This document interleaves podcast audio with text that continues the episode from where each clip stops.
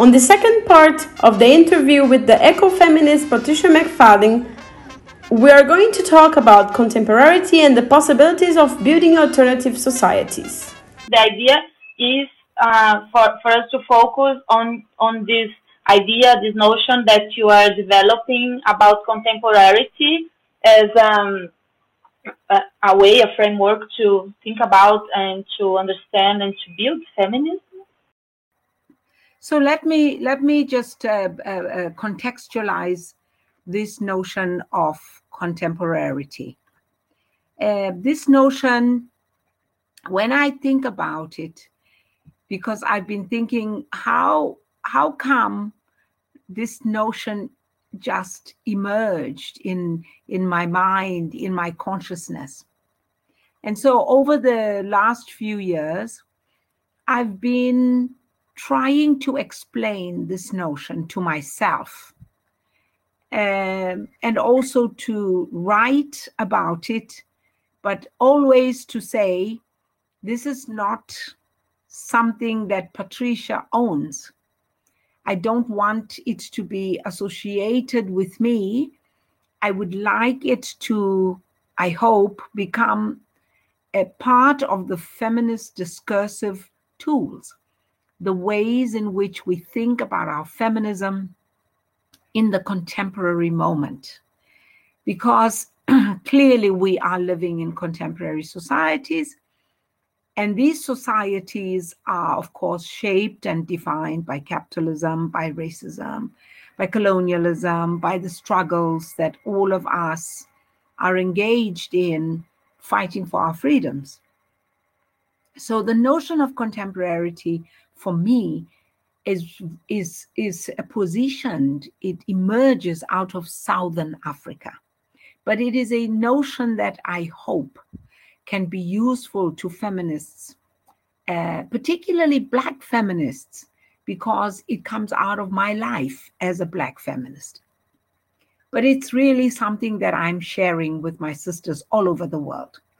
And I'm hoping that over time, this idea, this paradigm, this framework of thinking about feminism in new ways will uh, be enriched by the women who use it.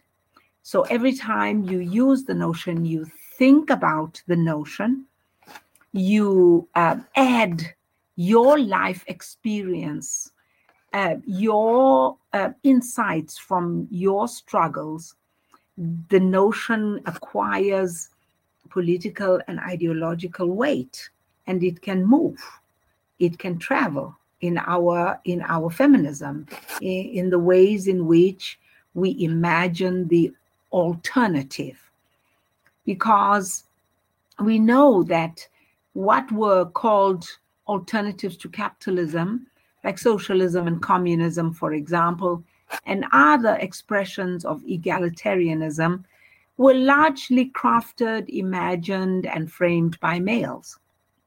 So I always leave this idea of uh, the of the alternative outside the frameworks that males have crafted and defined so that we can bring our feminism to the alternative but bring our feminism uh, with all its different energies and its different expressions not only of resisting patriarchy, but also of celebrating um, who we are and, and who we want to become. So for me, the idea of contemporarity, the framework, is really situated in my participation of struggles in Southern Africa. Because this is where I came to politics. This is where I acquired a consciousness of resistance. I also, of course, worked for many years, almost 30, 35 years, in the African women's movement. And if you look at my uh, past work, my readings, my writings, uh, you will see that I speak to the nationalist women's movement as my home, you know, and I was situated there with my sisters and uh, each country got independence and we entered the public now as citizens, aspiring citizens. I wrote uh, for a long time, I wrote about citizenship and how we could become citizens. And then I moved and I wrote about rights. And I realized all the time as I was writing the connection, the interface between the ideas I was articulating and the way I was living as a feminist in a nationalist defined ideological context, I realized that, for example, rights were outcomes of struggle. They are social outcomes of struggle. Nobody gives you rights. And the more that the neo colonial elites, the Black rulers, maintained the distance between us as Black women and between us as Black communities and themselves situated in the state, the neo colonial state, because it was a colonial state which they inherited, but they didn't change it. They didn't adjust it. They just shifted one, two things, but they kept the infrastructure the way it had been under colonialism.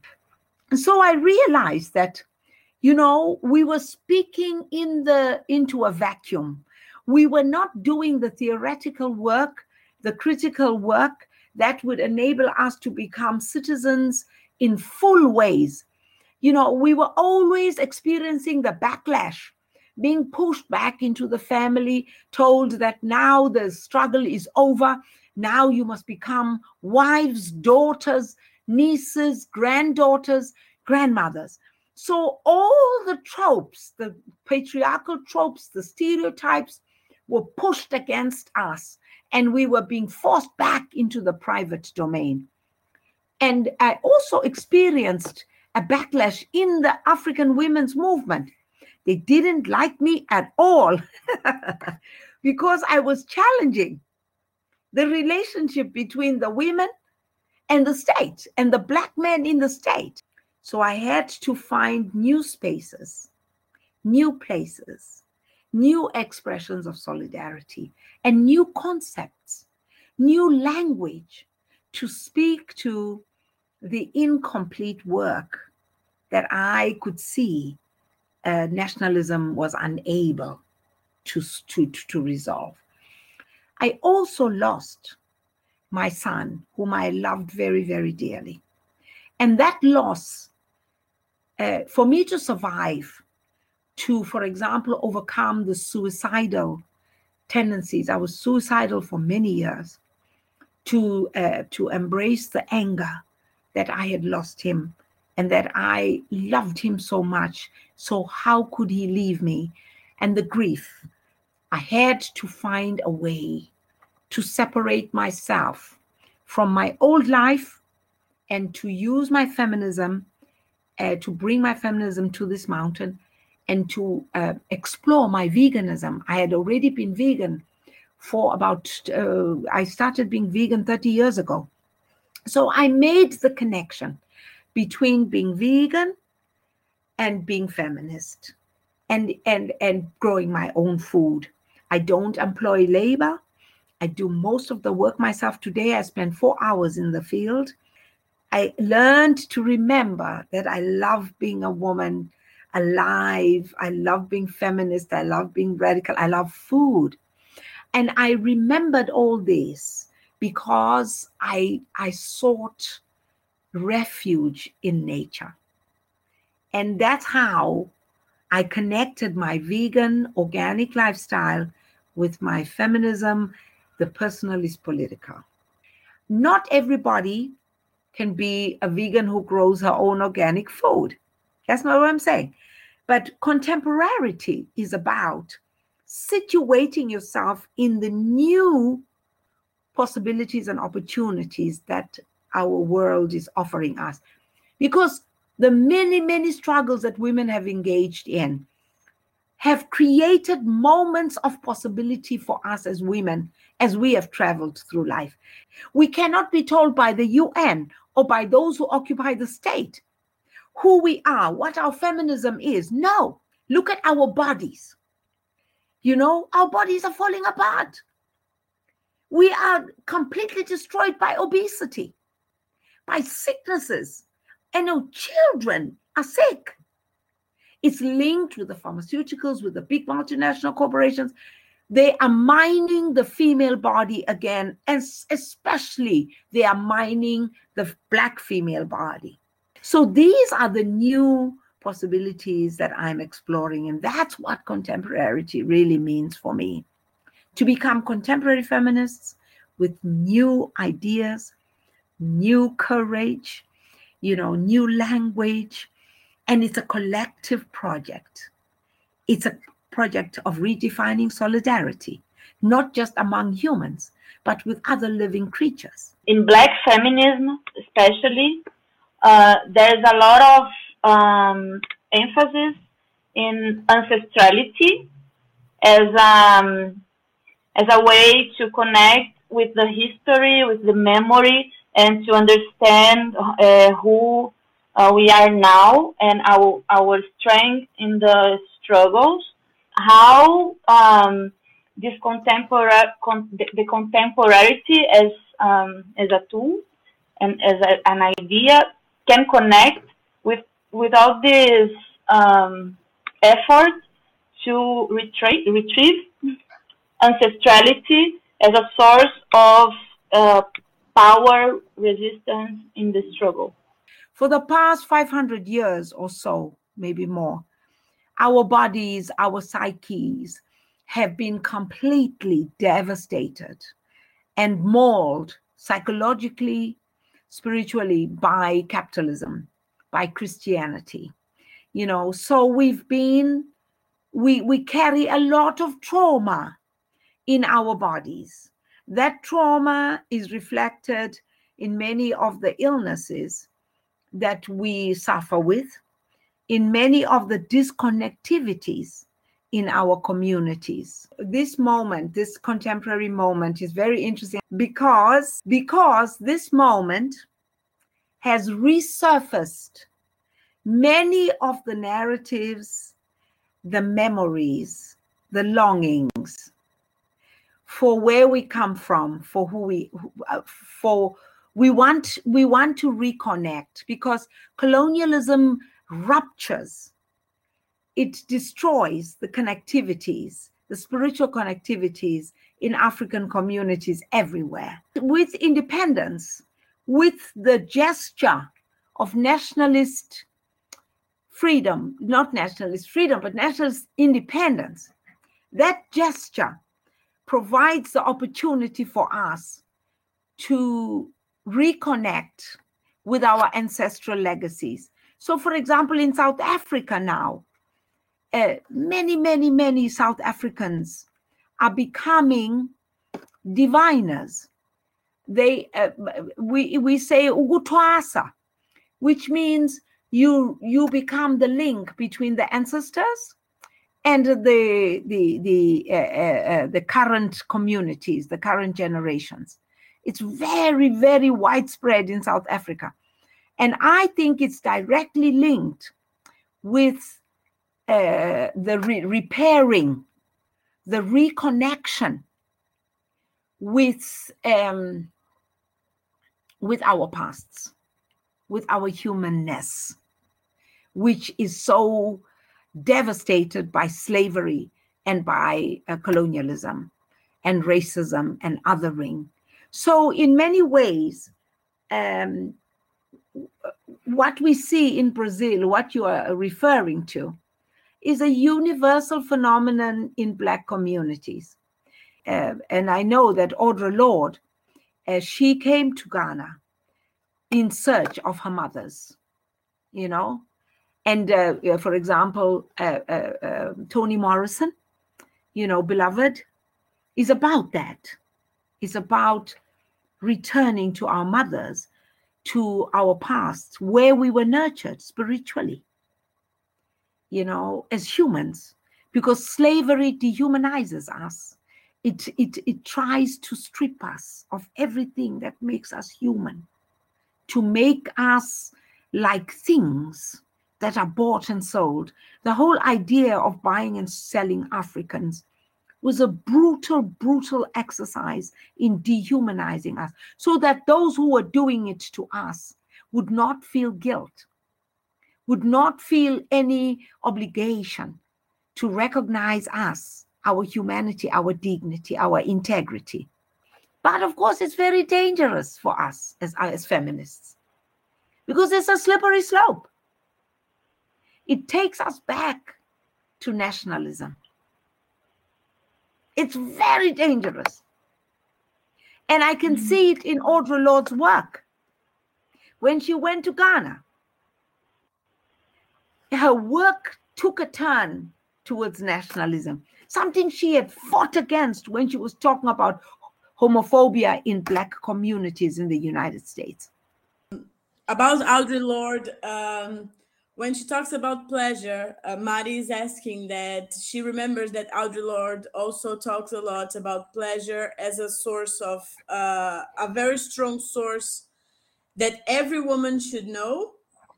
And she wants to know if you can talk a little more about this matter of pleasure with the concept of uh, contempor- contemporarity.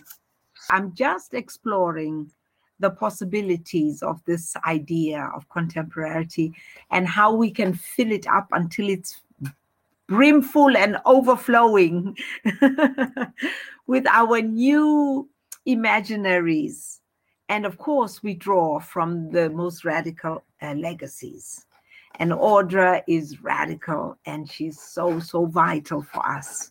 And because uh, not only is she speaking to taboos, uh, during her time, but she's also she teaches us courage. And uh, for me, Audra's work on pleasure is really one of the most courageous experiences that I had when I read Audra, because courage enables you to touch the most inner parts of yourself. You go inside your eros the most beautiful part of you, you know. And, but you have to have the courage. And Audra offers this to us when she writes about about pleasure, you know. And she's she she she removes all the taboos because the reasons why patriarchy buries pleasure under all these taboos is because they the patriarch the patriarchs they know that our core power lies in our eros the love of self. And as women we are taught that we have to love and care for everybody that we have to give our bodies to everybody. The children suck from it the man is in and out of it. You know uh, the, the, the, employers use it, but we, so we forget that we have the greatest love inside ourselves for ourselves. So I learned from Audra through her work on pleasure not only that the eros is a powerful political expression of who we are as human beings.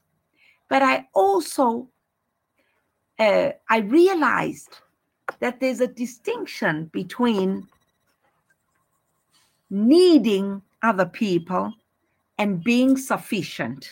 When you're born, you arrive on this planet with everything you need. It's inside you. You just have to explore it celebrate it, enjoy it, and bring it to the collective table of the human endeavor, the human project of freedom. But of course, as females, we are marked, we are under surveillance. We are told that we belong to everybody else except ourselves. We are not allowed to love ourselves. That's why lesbian love is so dangerous also because women love each other in ways that patriarchy doesn't approve of that are outside the patriarchal infrastructures of power. So that sufficiency, I think, lies at the heart of Audra's notion of pleasure. You know, we experience pleasure, of course, but we have to understand its political meanings, its depth, and to go into it, you know, takes courage. So it's a core, core, core principle, it's a value of feminism that we must return to, you know, because in these contemporary societies, um, our bodies, our ideas, ourselves have become so commodified, you know, that uh, everything is for sale. And the idea of pleasure is for sale. She's asking you to speak a little of the connection you make um, from this notion of contemporarity uh, between feminism and the, the capture of these identities, right? Is the connection of feminism and the capture of our identities, um, Mari speaking, as black subjects, so, uh, as yes. black women. Uh, feminism is um, is under uh, basically under attack through appropriation. The language is being changed, you know, and watered down, and uh, it's no longer because first they took the notion of gender and they mainstreamed it, and then they disembedded it from the radical feminist uh, uh, traditions and contexts, theoretical contexts, the epistemologies of feminism that gave gender its meaning. It, it arose from there. So, and I was thinking also about how uh, this uh, this whole depoliticization and appropriation, which is what Mariana is saying, is also is happening in Brazil, but it's a universal thing. That is why, you know, the notion, the, the term globalization is not just an economic term. It's a fundamentally ideological term and practice. Because the, the, the so called mainstreaming of gender has happened everywhere. And the appropriation of the language has happened across the world, all the societies. And so, uh, in the same ways that capitalism penetrated almost every corner of the earth, and extracted human value, material value from nature. The same thing is happening now with the new technologies and the globalization, you know, of capitalism in ways that are, of course, aimed at resuscitating, saving capitalism, finding solutions to the, the ongoing crisis of capitalism. So, one of the ways in which globalization, as capitalism in this moment, operates is to homogenize. Everything must be made the same. So you can go to all the states across the world, they use the same language. All the women's organizations that are allied with the state, they use the same language. And of course, the center of this is the United Nations, which is, of course, where all these people meet and agree on certain strategies. That's what the UN is there for. It was there initially to assist the West to suppress the resistance of uh, colonized societies to find new strategies after the second imperialist war. But once they, they failed with that, they then brought in these new elites, gave them a table outside the room. That's why you have the Security Council, you know, and that's why you have the General Assembly. So you have a hierarchy of inequality in the so called United Nations. They're not united. You know, it's a cluster of Western states that continue, they perpetuate colonial policies. We're not all living in the same place. We live on the planet. And often the, the, the, the common challenges are what bring us together. For example, the World Women's March is an expression of the commonalities, not the sameness, but the commonalities for me of what we face as women, as humans who live in female bodies.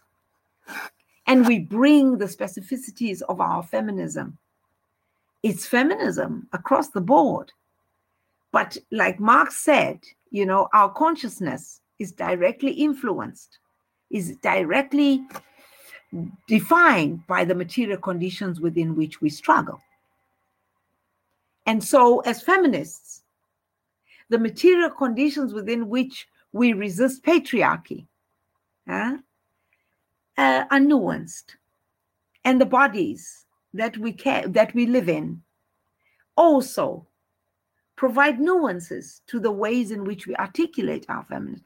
But our feminism is fundamentally and basically a resistance against patriarchy and a dreaming, a visioning, a reaching, a retrieval for our freedoms. Um, we would like to know if um, is the beauty of self-sufficiency capable of inspiring collective alternatives? Like, uh, can these experiences of women build the broader projects of freedom that you talk about that creates alliances with other social movements? Many of us, including myself until now, we come from traditions that minimize the individual because we, we, we, we because we understand that capitalism uh, uh, it focuses on the individual and greed and accumulation. So, uh, left politics, radical politics, the traditions that we come from, they emphasize the collective. Now, it's very problematical because for women, the collective is a dangerous place for us. Heteronormative families are dangerous places. The majority of us die in the heteropatriarchy. You know? And there, in these collective places called the family, the community, we are required to be altruistic, self sacrificing. All right? Give up yourself through motherhood, through volunteering, through all. And you can see this. It's a deeply patriarchal strategy. It's ideological. It's linked with our identities as women, but it's embedded in patriarchy. So, what we've done as left people as progressive people when we were fighting against capitalism. And even as women, when we have fought against patriarchy, we have tried to redefine the collective. We have tried to bring women's interest to the collective. But most of the time we we we lose.